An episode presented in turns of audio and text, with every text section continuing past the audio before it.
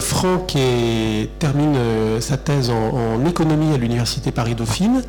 est professeur à l'IFM et également le co-auteur d'un ouvrage sur l'économie du luxe, donc avec coécrit avec Dominique Jacomet, qui est notre directeur général, ouvrage qui est paru il y a quelques mois dans la collection Repères chez Duno. Merci David. bonsoir à tous.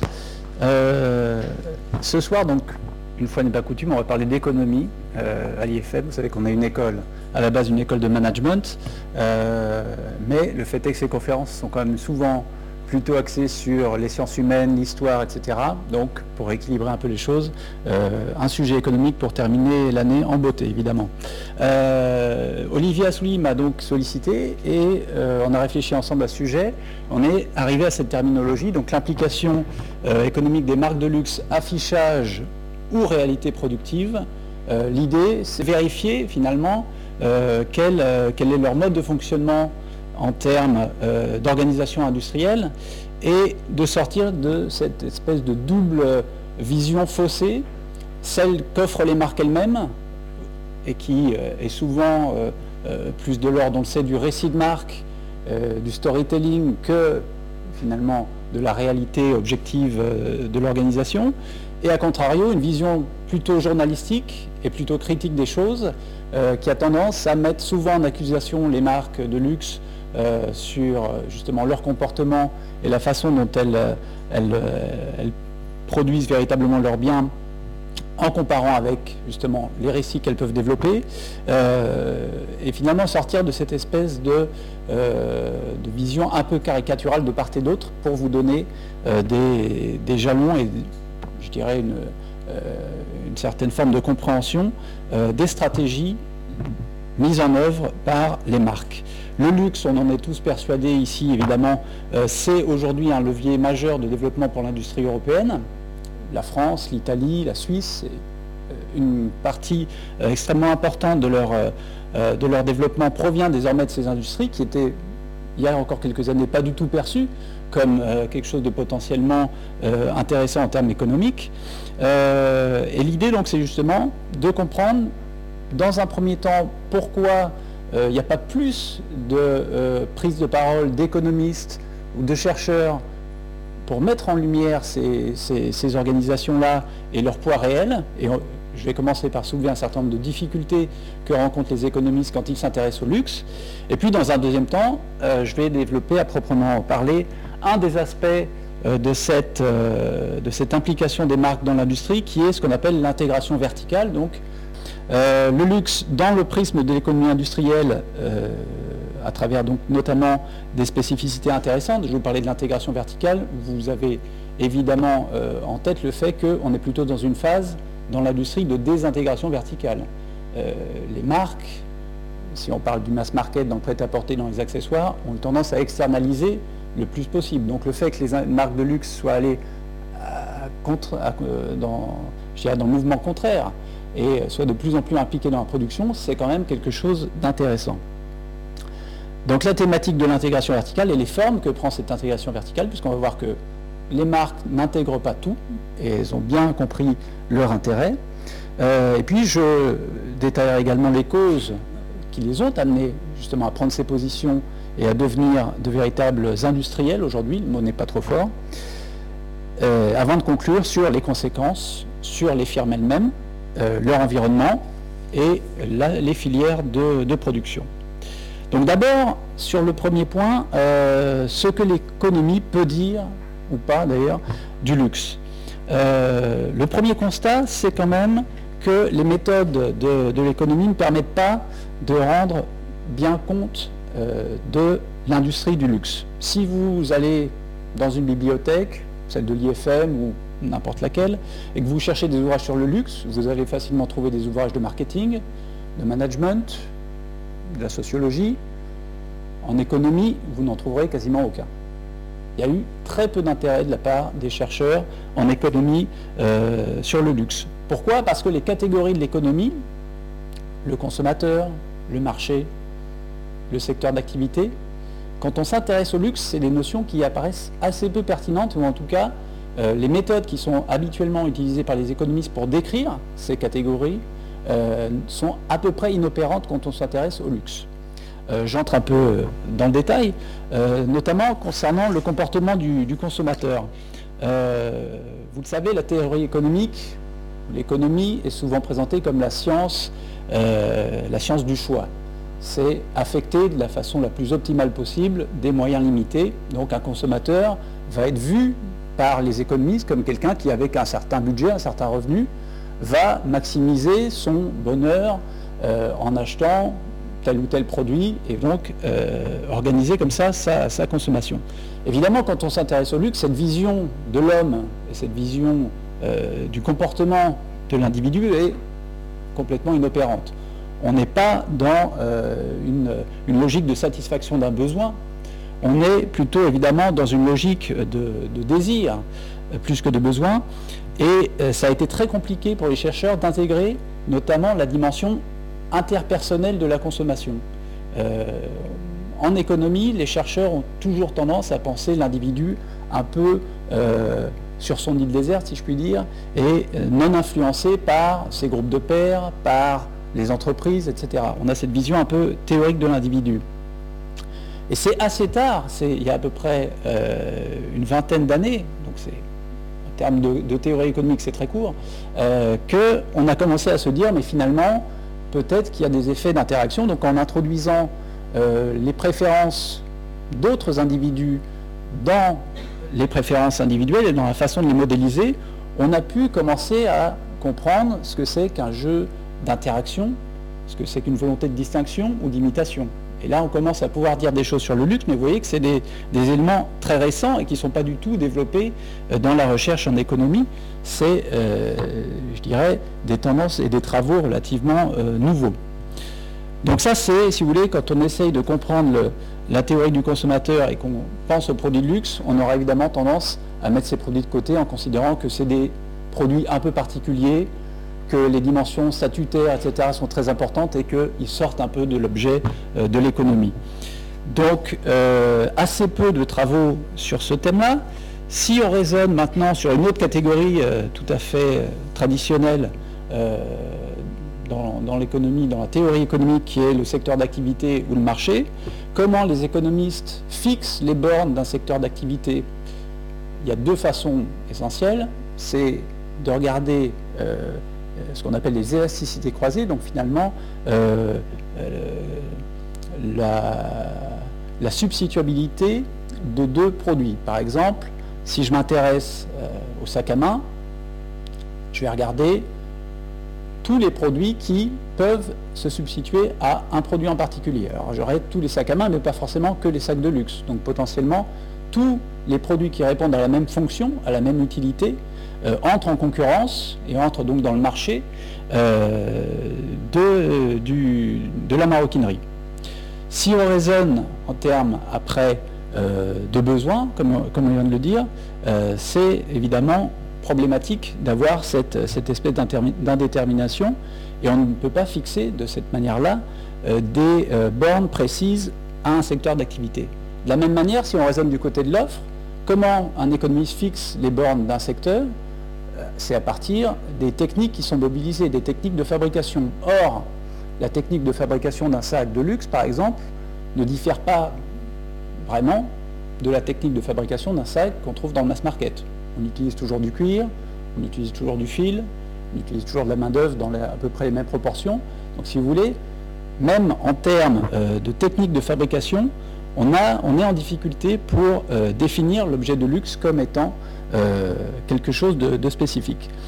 La conséquence de ça, c'est que les bornes du marché, les bornes du secteur du luxe ne sont pas établies clairement.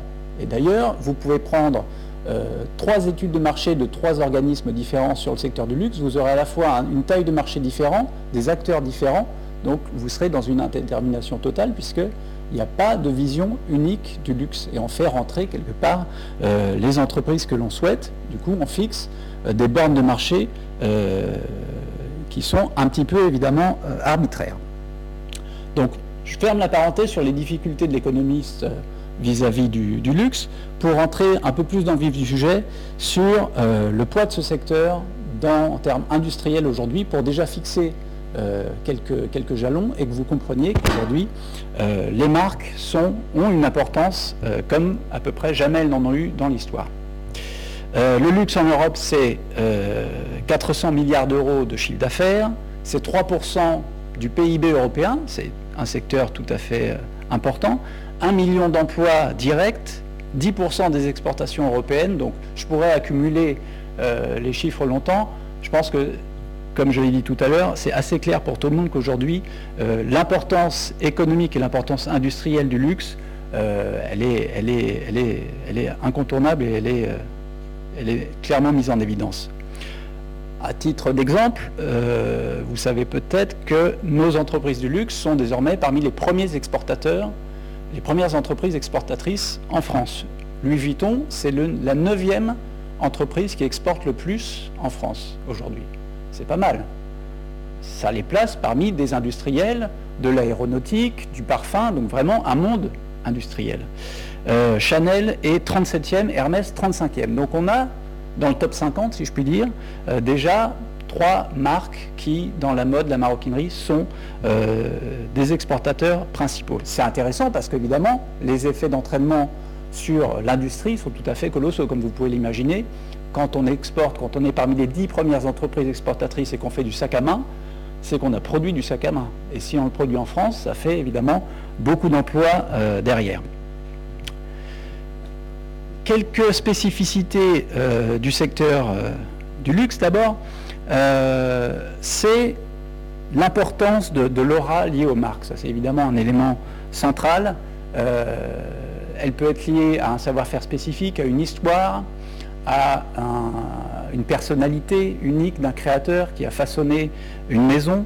Euh, il y a différentes formes de légitimité dans, l'industrie du luxe, mais en tout cas, cette question de l'aura et cette valeur immatérielle que mettent les entreprises dans leurs produits, c'est évidemment une condition euh, incontournable quand on se positionne dans l'industrie du luxe. Le deuxième élément, c'est euh, l'appui euh, de créateurs et d'artisans très qualifiés. On a à la fois cette différenciation subjective dans l'esprit des consommateurs à travers, comme je le disais, un mythe quelque part, ou la constitution d'un storytelling de marque qui, la valorise, mais ce discours ne fonctionnerait pas s'il n'y avait pas des éléments objectifs qui viennent quelque part rassurer et convaincre le consommateur que le produit euh, qu'on lui vend a effectivement une différence par rapport euh, aux autres produits qui se trouvent sur le marché. Troisième élément, c'est l'investissement important en propriété intellectuelle. Euh, c'est souvent quelque chose qui permet de distinguer ce qui est de l'ordre du haut de gamme et ce qui est de l'ordre du luxe l'idée qu'on arrive à euh, ancrer dans l'esprit des gens que tel produit, tel type de création, telle technique est mobilisée, est associée à une marque, c'est évidemment une façon de se différencier extrêmement, extrêmement forte. Euh, autre aspect évidemment euh, incontournable dans, ce secteur-là, c'est la sélectivité de la distribution. À des degrés divers, quand on est dans le parfum, évidemment, on est sur un modèle de diffusion beaucoup plus intensifs que euh, dans euh, la haute couture ou la maroquinerie. Mais en tout cas, il y a toujours une attention euh, de la part des acteurs vis-à-vis de la mise en marché de leurs produits et de l'environnement, que ce soit l'environnement commercial, l'environnement de marque auprès de qui ils se trouvent. C'est évidemment une façon de protéger aussi la rente de marque qui est créée par cet immatériel et ce recours, je le disais, à des artisans qualifiés. Et puis dernier point, c'est la conquête de nouveaux marchés, et ça, c'est évidemment un, élément tout à fait central. Euh, le luxe est international par essence. Il n'y a pas une entreprise dans le luxe que vous connaissez qui exporte à moins de 90%, grosso modo. Donc ce sont vraiment euh, des entreprises qui se destinent à des marchés mondiaux euh, qui sont évidemment plus dynamiques que nos marchés matures, que sont l'Europe ou les États-Unis. Je continue sur les spécificités du secteur. Ce qui est assez frappant quand on regarde les structures et l'organisation du, secteur, c'est cette espèce de dichotomie entre d'une part des acteurs extrêmement forts, extrêmement puissants, et puis des petites marques, des acteurs émergents qui luttent un peu pour exister, et euh, entre les deux, il n'y a pas grand-chose. Euh, c'est ce qu'on appelle en économie un, oligopole à frange concurrentielle. C'est-à-dire qu'il y a les insiders, les marques qui sont, je dirais, représentent le cœur du marché et qui réalisent des performances tout à fait significatives, qui font penser à tout le monde que être dans l'industrie du luxe, c'est quelque chose de très bien et euh, qu'on réalise des performances extrêmement, euh, extrêmement intéressantes. Or, la majorité des acteurs dans le luxe ne gagnent pas beaucoup d'argent. Les petites marques, qui sont quand même les plus nombreuses, ou les, challengers, si je peux dire, les marques un peu plus importantes, euh, sont dans une situation pardon, beaucoup moins favorable que les leaders. Ceux que j'appelle les leaders en France, il n'y a pas 50 entreprises, il y en a 4 c'est Vuitton, Hermès, Chanel et Dior. Ça, c'est les entreprises leaders. Elles font toutes plus d'un milliard d'euros de chiffre d'affaires par an. Elles sont intégrées dans la distribution et on va voir qu'également, elles ont pris des positions importantes dans l'amont, dans la fabrication. Aujourd'hui, l'industrie euh, française, dans les métiers de la mode et du luxe, est extrêmement dépendante vis-à-vis -vis de ces quatre marques-là. C'est aussi une source de fragilité. Quand ces marques vont un peu moins bien, euh, comme c'est parfois le cas, euh, évidemment, la filière ressent fortement le ralentissement. A contrario, les marques émergentes, les marques de mode, les créateurs, sont dans une situation beaucoup moins favorable. D'abord, ils ne contrôlent pas leur distribution. Ils sont tributaires de distributeurs externes qui, au bout d'un moment, euh, peut-être, veulent faire entrer de nouveaux créateurs qui leur paraissent plus dans l'air du temps. Et finalement, c'est assez compliqué euh, d'institutionnaliser une marque de mode et de s'inscrire dans la durée sans euh, faire évoluer son modèle économique. Donc j'ai commencé à introduire l'idée de l'intégration verticale qui peut prendre deux aspects principaux, comme je le disais, ce qu'on appelle l'intégration amont, donc vers les matières premières, la fabrication de produits finis, des sacs, euh, des vêtements, etc., des chaussures. Et l'autre aspect, c'est l'intégration vers l'aval, vers la distribution, par l'ouverture de boutiques à l'enseigne. Et vous avez évidemment euh, pu constater qu'au cours des dernières années, les marques de luxe ont extrêmement euh, développé de façon extrêmement significative leur réseau de distribution à l'échelle internationale. Donc, euh, les, formes d'intégration verticale sont, euh, diverses. En ce qui concerne l'amont, on pourrait multiplier les exemples, et vous avez peut-être d'ailleurs, si le sujet vous intéresse, vu passer au cours des deux, trois dernières années euh, des opérations de rachat, de brodeurs, de tanneries, d'usines par, par les grandes marques. Je parlais des grandes marques françaises, il y a aussi en Italie quelques grandes marques, Gucci, Prada, Armani, Ferragamo dans une moindre mesure. Vous voyez qu'on est toujours sur un petit euh, groupe d'entreprises, euh, mais qui sont très puissants et qui sont dans un rapport d'échelle de facilement 1 à 1000 par rapport à leurs compétiteurs. Quand, euh, quand les grandes marques font 1 milliard de chiffre d'affaires, les petites marques émergentes se positionnent plutôt autour de entre 1 et 5 millions de chiffre d'affaires. Donc vous voyez que le rapport entre les deux est c'est David et Goliath. Vous avez bien, vous avez bien compris ça.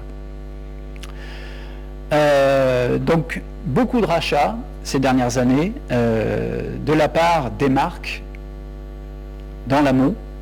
Euh, dans les tanneries, donc, on a vu notamment les grands maroquiniers, tous les grands maroquiniers procéder à l'intégration de tanneries, notamment pour les cuirs précieux. Gucci l'avait fait dans les années 2000, Louis Vuitton l'a fait, Chanel vient de le faire, Prada également, il y a quelques, quelques semaines.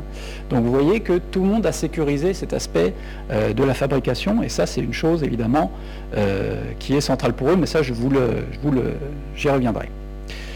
Dans la maroquinerie, on a euh, essentiellement aujourd'hui les deux grands acteurs que sont Louis Vuitton et Hermès, qui ont développé des, des réseaux de manufacture essentiellement en France, même s'il y a d'autres sites de fabrication. Ces deux marques-là ont plutôt joué euh, le pari du, Made in France, alors que les autres marques, un peu moins grandes, euh, ont plutôt procédé à des intégrations en Italie.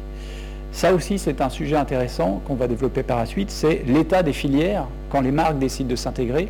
Euh, et, ce choix qui est fait de plutôt se positionner sur un Made in France ou un Made in Italie, selon les savoir-faire encore disponibles. C'est particulièrement vrai dans l'industrie de la chaussure, où vous savez que dans le cas de la France, la chaussure de luxe a été, en tout cas, beaucoup perdu euh, de son poids en quelques, en quelques années. Et c'est aujourd'hui très difficile pour euh, des marques euh, de créer, de racheter un outil de fabrication ou de créer ex nihilo un outil de, fabrication en France. À titre d'exemple, une entreprise comme Christian Louboutin, qui est une des réussites majeures de ces dernières années, a aujourd'hui deux usines, toutes les deux sont situées en Italie. Donc c'est un, choix. On pourrait également parler de Louis Vuitton, qui euh, a créé ses ateliers dans le nord d'Italie, à Fieso euh, d'Atico. Euh, donc ce n'est pas tellement une question de, coût sur le, choix de faire en France ou de faire en Italie, puisqu'on sait que par ailleurs Louis Vuitton a aussi créé des usines de maroquinerie en France, donc ce serait potentiellement possible. C'est vraiment une question de disponibilité des, savoir-faire avec certains métiers qui disparaissent, hélas, et qui ne permettent pas euh, d'avoir une activité viable sur le territoire national. Au-delà de ça, on a vu également les marques prendre des positions dans l'horlogerie en Suisse. Beaucoup ont créé des manufactures euh, sur ce territoire-là. Donc on voit bien que au fur et à mesure, c'est euh, une implication extrêmement, extrêmement forte des marques qui s'opèrent. En termes quantitatifs, est-ce que vous avez par exemple une idée du poids de ce que produit Louis Vuitton en interne par rapport à ce qu'il vend. C'est plus de 70%. Ils produisent eux-mêmes à peu près, un peu plus de 70% de ce qu'ils vendent dans leur boutique. ils ont beaucoup de boutiques avec beaucoup de, stocks, etc. Donc vous imaginez euh, la, quantité de produits et de pièces qui sont développés euh, chaque année. Chez Hermès également, le taux est voisin de, de 70%. Alors, Comment on étaye le fait qu'on a cette impression que les marques sont de plus en plus euh, intégrées et ont de plus en plus de prise sur euh, leurs activités productives? On utilise un taux qui s'appelle tout simplement le taux d'intégration ou le taux de valeur ajoutée. C'est le rapport entre la valeur ajoutée des entreprises et leur chiffre d'affaires. La valeur ajoutée, c'est le produit de l'entreprise moins ce qu'on appelle les consommations intermédiaires, donc ce qu'on achète auprès des sous-traitants. Si on achète de la peau, par exemple, pour faire des sacs, ça passe dans la consommation intermédiaire. Euh, donc si on fait le rapport de la valeur ajoutée avec le chiffre d'affaires, on a quand même une bonne vision de ce que l'entreprise fait elle-même et de ce qu'elle va chercher sur le marché.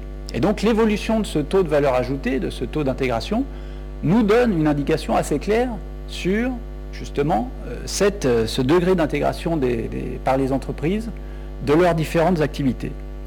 Et après vérification, évidemment, euh, je peux vous annoncer que le taux d'intégration n'a cessé de croître depuis une dizaine d'années. Donc effectivement, euh, non seulement les marques de luxe ont grossi et sont passées sur une dimension beaucoup plus grande, mais dans cet ensemble encore plus grand, la part de ce qu'elles font elles-mêmes est également encore plus grande. Donc il y a eu un vrai effet d'appel et un vrai développement industriel de la part de ces acteurs-là. Ça, c'est ce qui concerne l'amont. En ce qui concerne l'aval, c'est le même constat. On regarde le rapport entre les ventes que font les marques dans leur boutique par rapport à leur chiffre d'affaires, pour avoir une vision de justement les ventes, quel contrôle et euh, dans quelle mesure elles sont dans un rapport direct avec leurs consommateurs.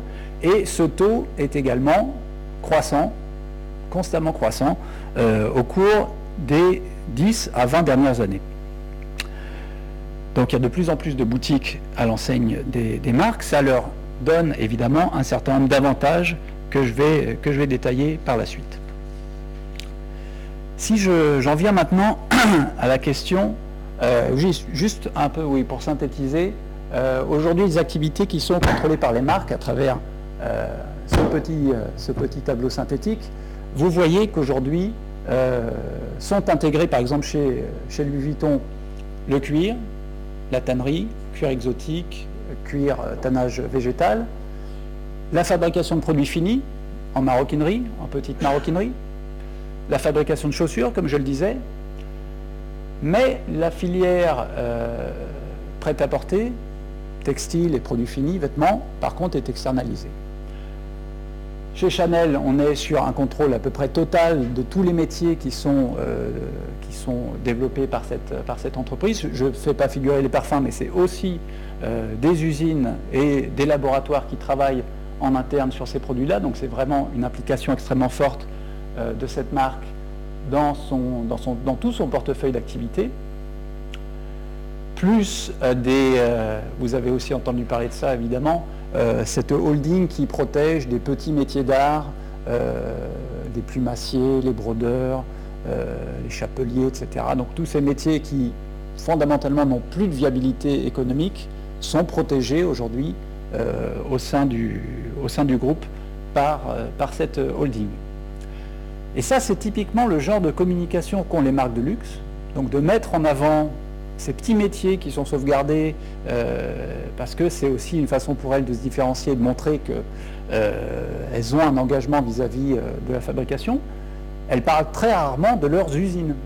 Donc c'est un véritable choix qui est fait de plutôt parler de ce qui est à dimension humaine et de ce qui est plutôt de l'ordre de l'artisanat d'art plutôt que de l'industrie. Donc je pense qu'il y a une vraie, un vrai questionnement de la part des marques aussi sur la façon de parler de ces activités industrielles.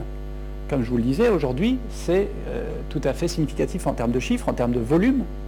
Non seulement les marques sont aujourd'hui des industriels, mais en plus elles font vivre, vous l'avez aussi compris, euh, la majeure partie des filières de fabrication en France et en Europe euh, quand on parle de nos métiers. On avait travaillé dernièrement avec la Fédération de la couture sur justement le poids de ces donneurs d'ordre du luxe auprès des sous-traitants on arrivait euh, dans la maroquinerie à des taux euh, supérieurs à 70%, donc euh, des ordres qui venaient des marques de luxe. Dans le vêtement, on était proche de 60%. Donc, si vous voulez, les, donneurs d'ordre sont complètement incontournables aujourd'hui. Je continue, donc Hermès également, une très forte implication dans les univers, je dirais, les deux gros métiers que sont d'une part la maroquinerie et le textile et autour de la soie notamment. Donc il y a une vraie euh, euh, présence industrielle euh, de l'entreprise dans de nombreux bassins d'emploi. Prada également s'y est mis. On aurait pu penser que d'ailleurs que les marques italiennes soient moins impliquées que les marques françaises dans la, dans la fabrication, puisqu'il y a toujours sur place des fabricants, des réseaux de petites entreprises flexibles qui leur permettent de, fabriquer localement. Or, on se rend compte que les marques italiennes font également le pari de l'intégration euh, et sont de plus en plus présentes directement dans euh, la fabrication de leurs produits finis, notamment la maroquinerie, la chaussure, qui sont des métiers euh, extrêmement, extrêmement importants pour toutes ces marques-là. Et Armani, évidemment, une implication forte dans tous les métiers liés aux vêtements. Alors, en ce qui concerne finalement les causes de ce phénomène, on pourrait imaginer plusieurs, euh, plusieurs explications. Est-ce que les marques ont décidé de pallier à un effondrement ou un affaiblissement au moins euh, des filières industrielles? Est-ce qu'elles se sont substituées à des fabricants qui, sans elles, euh, ne tiendraient pas le coup? Est-ce que c'est une opportunité économique qu'elles ont vue? Est-ce que c'est une question de savoir-faire spécifique est-ce qu'on ne veut pas faire sortir certains, euh, savoir-faire spécifiques euh, auprès de sous-traitants? Donc est-ce qu'on est conduit pour, cette raison-là à tout faire euh, en interne? Est-ce que c'est une façon de limiter la concurrence? En mettant sous sa coupe, si je puis dire, une partie des filières de fabrication, on empêche de potentiels nouveaux entrants de se développer? Donc on a toutes ces explications-là. Je vais vous proposer des éléments de, réponse euh, sur ces, sujets-là. D'abord, euh, ce qu'il faut bien comprendre, c'est, euh, je vais peut-être battre en brèche un, mythe, mais les marques de luxe ne s'intéressent pas plus aux filières en danger qu'aux autres filières. Je veux dire par là que la filière textile dont on parlait à l'instant est plus attaquée aujourd'hui et dans une situation moins favorable que la filière du cuir. Or, les marques ne sont pas plus intégrées pour autant dans le textile. Donc, euh, cette idée que les marques de luxe ont vraiment un objectif de sauvegarde, entre guillemets, de la filière, des filières industrielles en Europe, est un mythe. elles ont plutôt privilégié les activités à plus forte valeur ajoutée, les activités à marge et les activités sur lesquelles le marché se développe. C'est particulièrement vrai dans la maroquinerie et la chaussure, qui sont deux catégories qui, on en est tous témoins, euh, ont littéralement explosé dans la consommation de luxe. Donc évidemment, les marques se sont senties euh, euh, plus intéressées par ces métiers-là. D'une part parce que c'est des métiers où on réalise des marges, contrairement à la mode, en tout cas à la fabrication industrielle de prêt-à-porter. Et d'autre part, ce sont aujourd'hui, euh, c'est aujourd'hui euh, l'un des principaux débouchés de ces marques-là. Quand bien même elles sont nées dans la mode, il faut que vous sachiez également que euh, toutes les marques, toutes les grandes marques françaises et italiennes sont aujourd'hui principalement, commercialisent principalement des sacs, et au, au sens large des accessoires, donc sacs, chaussures, hard luxury, etc. Donc, elle se sentait plus à l'aise avec l'idée euh, de prendre une participation dans un outil dont elle savait qu'il n'allait pas leur coûter très cher. Pourquoi? Parce qu'il allait être rentabilisé par des volumes importants, qu'en plus, en termes d'économie d'échelle et de marge, c'est des activités qui sont plus intéressantes que la mode. Donc, ça explique pourquoi aujourd'hui une entreprise comme Dior n'a pas d'usine dans le prêt-à-porter, mais a des usines dans la maroquinerie ou la chaussure. Donc cette, euh, question du choix économique, elle est vraiment centrale. les marques ne sont pas, encore une fois, substituées à euh, un défaut des filières. Elles ont reconfiguré l'environnement en suivant leur intérêt, euh, propre. Leur intérêt propre, c'est d'intégrer des activités à fort potentiel. Ce n'est pas de soutenir, pour reprendre l'expression fameuse, des canards boiteux euh, et, de, sauvegarder des entreprises qui n'ont pas de viabilité économique et pas d'intérêt pour elles. L'autre élément euh, explicatif de l'intégration, c'est quand on travaille avec un partenaire et qu'il peut se comporter de façon euh, un peu opportuniste. Si par exemple les marques ont l'impression que dans la distribution de leurs produits, par exemple, les partenaires qu'elles peuvent avoir euh, bénéficient de leur notoriété et font finalement assez peu pour développer convenablement la marque euh, sur leur territoire. On se rend compte que dans la distribution, dès que les marques peuvent opérer par elles-mêmes, elles le font. Elles ont tendance à, si je peux dire, court-circuiter tous les partenaires locaux pour assurer elles-mêmes la distribution de leurs euh, produits. Un autre élément d'explication euh, sur euh, les choix d'intégration, c'est effectivement quand on est face à des produits qui sont extrêmement porteurs d'image pour la marque et qui engagent le savoir-faire pour lequel elle, est, connue ou reconnue. On n'imaginerait pas, par exemple, une marque de couture ne pas intégrer un studio dont la mission c'est de faire ces toutes petites séries qui n'ont aucune viabilité économique encore une fois, mais qui sont extrêmement porteurs en termes, euh, d'image et en termes de notoriété.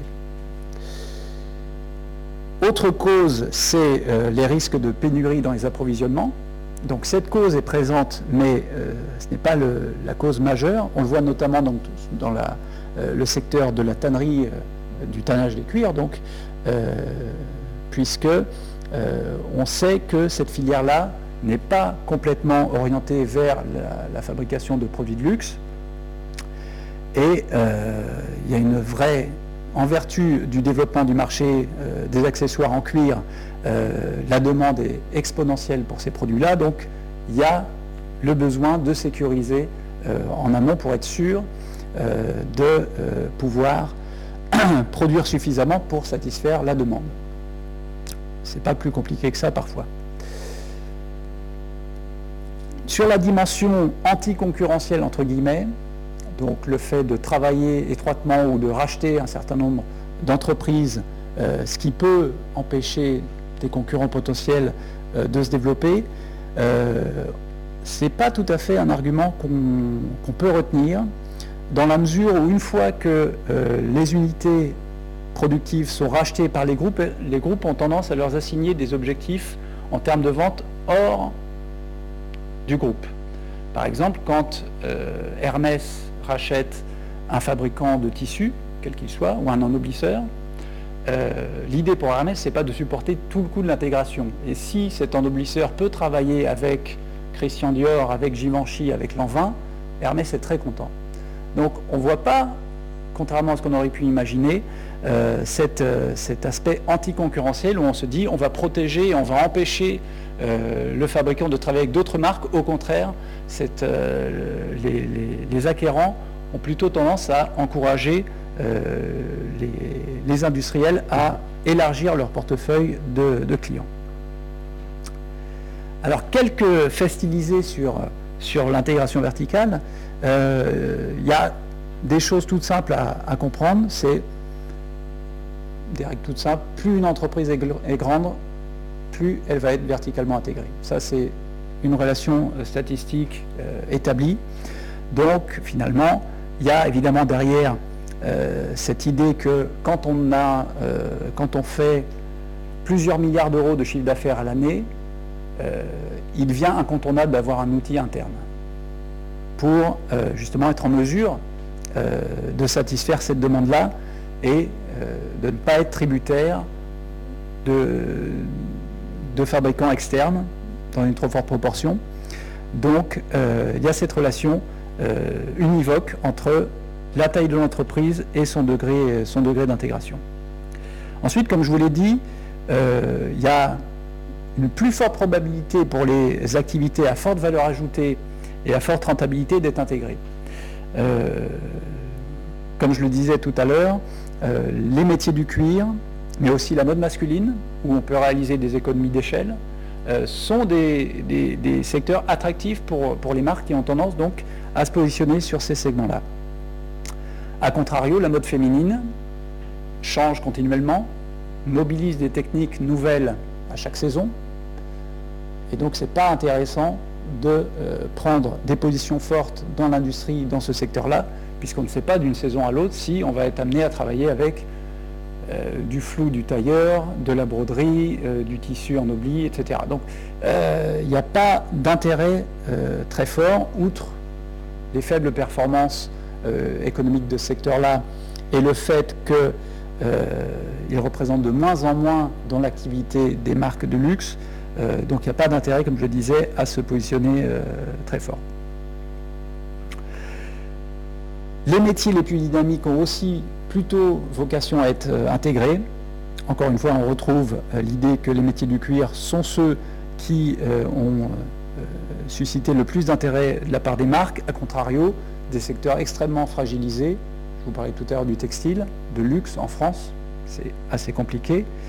Et quand bien même c'est compliqué, il n'y a pas d'appétence et il n'y a pas de volonté des marques euh, d'entrer sur ce, segment-là. Donc, euh, on peut déjà entrevoir plusieurs, euh, éléments assez, qui nous interpellent un petit peu. C'est d'abord le fait que la réalité de l'implication économique des marques dans l'industrie, elle est bien loin du discours des marques elles-mêmes, et notamment de cette vision un peu euh, euh, mythique de l'artisanat, de la toute petite série du sur-mesure, qui aujourd'hui évidemment n'est pas central dans le développement euh, de ces marques-là. Et on peut déjà esquisser différents, différents types d'intégration en fonction des objectifs qui sont, qui sont retenus. D'abord, il y a ce que j'appelle l'intégration développement, c'est celle qui concerne le cœur de métier de l'entreprise euh, elle-même. On est sur une activité rentable, notamment euh, la maroquinerie, la chaussure sont des activités rentables, et l'idée c'est de se développer pour satisfaire la demande. Donc quand on voit Louis Vuitton ou Hermès euh, ouvrir et posséder aujourd'hui plus d'une dizaine d'ateliers en France, on est dans cette logique de développement. Deuxième cas euh, c'est ce que j'appelle l'intégration extension. Là, on est sur une activité rentable, mais qui n'est pas le cœur de métier de l'entreprise. Donc ici, L'idée, c'est, par exemple, quand on vient du prêt-à-porter, de se positionner sur des activités à plus forte valeur ajoutée et qui représentent de plus en plus aussi dans l'activité des marques elles-mêmes. Donc typiquement, quand Christian Dior rachète une usine de chaussures ou de maroquinerie, on est dans ce cas-là, où l'activité euh, est sur une dynamique positive et euh, l'activité industrielle est, viable. Et puis, il y a le troisième cas, qui est celui peut-être dont on parle le plus, mais encore une fois, qui n'est le cas le moins fréquent et le moins significatif en termes économiques. Euh, puisque tous ces petits artisans qui, sont, qui entrent dans le giron des groupes c'est des sociétés de quelques dizaines de personnes. Et quand on parle d'un seul atelier euh, que possède Louis Vuitton et Hermès, on est plutôt sur des centaines d'emplois. Donc vous voyez qu'en termes euh, d'impact économique, les deux cas d'intégration, donc développement et extension, beaucoup plus d'impact sur la filière, et elles sont complètement passées sous silence dans les discours. Donc l'intégration sauvegarde, je ne détaille pas plus que ça, je pense que vous avez tous euh, ces, exemples en tête. Euh, l'intérêt pour la marque, c'est ici plutôt évidemment d'avoir un levier de différenciation et euh, d'accentuer la dimension un peu mythique de la fabrication du bien, mais ce n'est pas une logique de développement industriel.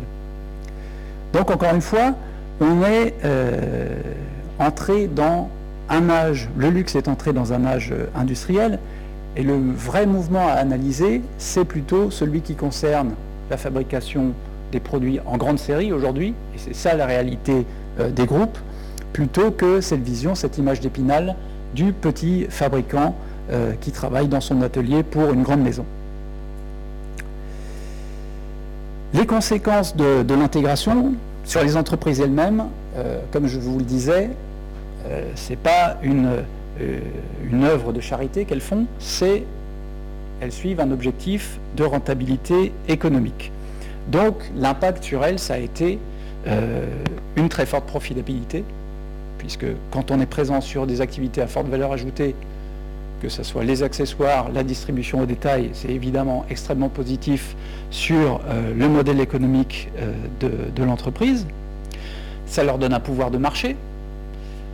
Dans l'amont, puisqu'elles deviennent incontournables auprès de tous les, tous les fabricants, et dans l'aval, puisque en vertu de leur présence dans la vente au détail, euh, les, grands projets commerciaux ne peuvent pas se faire sans elles, donc elles arrivent en position de force évidemment. Et puis un aspect également euh, à ne pas négliger, c'est euh, le fait que le fait de pouvoir faire communiquer des créatifs et des ateliers, c'est une source de différenciation extrêmement forte pour les produits. Il y a un phénomène de co-création entre dirais un peu schématiquement, petite main et designer, qui fait qu'en termes de, pertinence et euh, de créativité, encore une fois, euh, les marques qui disposent de ces outils-là sont en mesure de se différencier d'être plus impactantes que, euh, leurs concurrentes. Leurs concurrentes, justement, aujourd'hui, elles souffrent du fait que les barrières à l'entrée dans le secteur sont de plus en plus fortes. Aujourd'hui, euh, le déclin euh, des détaillants multimarques, des grands magasins dans toutes les zones géographiques font que la possibilité d'émergence pour de nouvelles marques positionnées sur le segment créateur ou luxe est devenue quelque chose de très complexe. Donc, ça explique euh, en quelque sorte la fixité des acteurs à laquelle on assiste depuis maintenant une trentaine d'années en France ou en Italie. Ce sont les mêmes marques qui sont dominantes depuis, euh, des décennies. Et il y a cette, impossibilité à arriver à faire émerger de nouvelles propositions.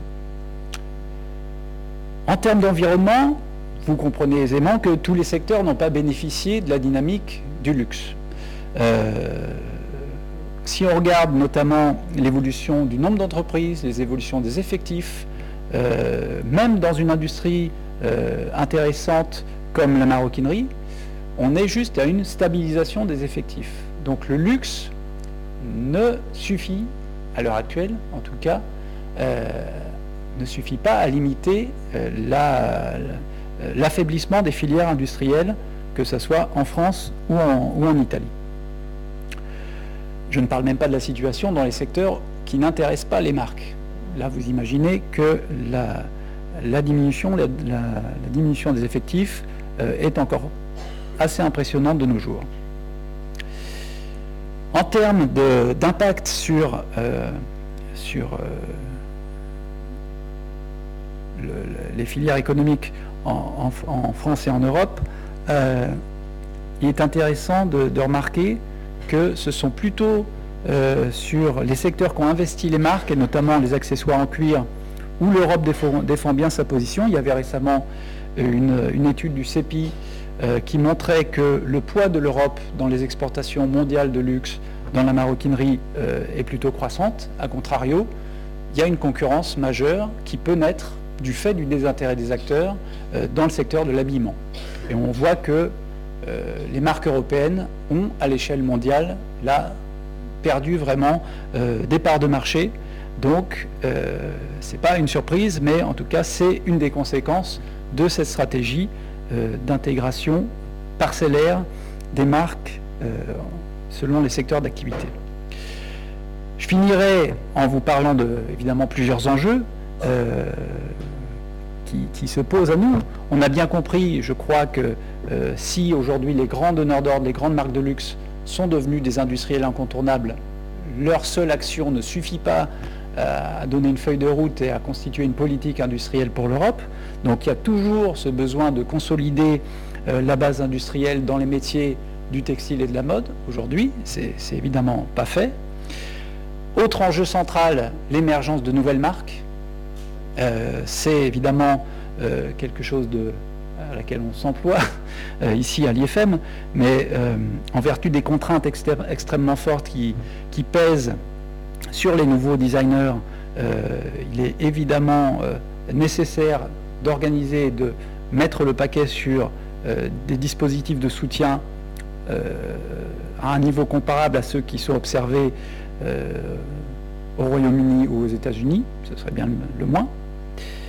Et puis enfin, je pense, euh, un des enjeux, c'est d'être conscient aussi euh, de l'évolution du modèle économique des entreprises du luxe vers un modèle de plus en plus industriel et à ne pas avoir euh, un décalage entre la vision que nous avons de cette industrie-là et sa réalité aujourd'hui.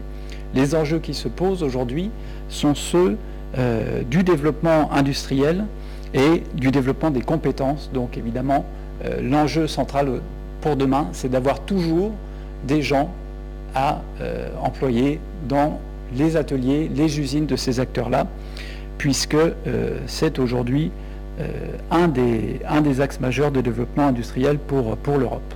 Voilà quelques, quelques jalons, je dirais, pour mettre en perspective cette idée de, l'implication des marques dans, dans l'économie, sortir un peu de l'image d'Épinal, sortir aussi de la critique un peu facile euh, sur le thème notamment de la délocalisation, puisqu'on se rend compte que les marques n'ont jamais aussi bien contrôlé leur activité qu'aujourd'hui.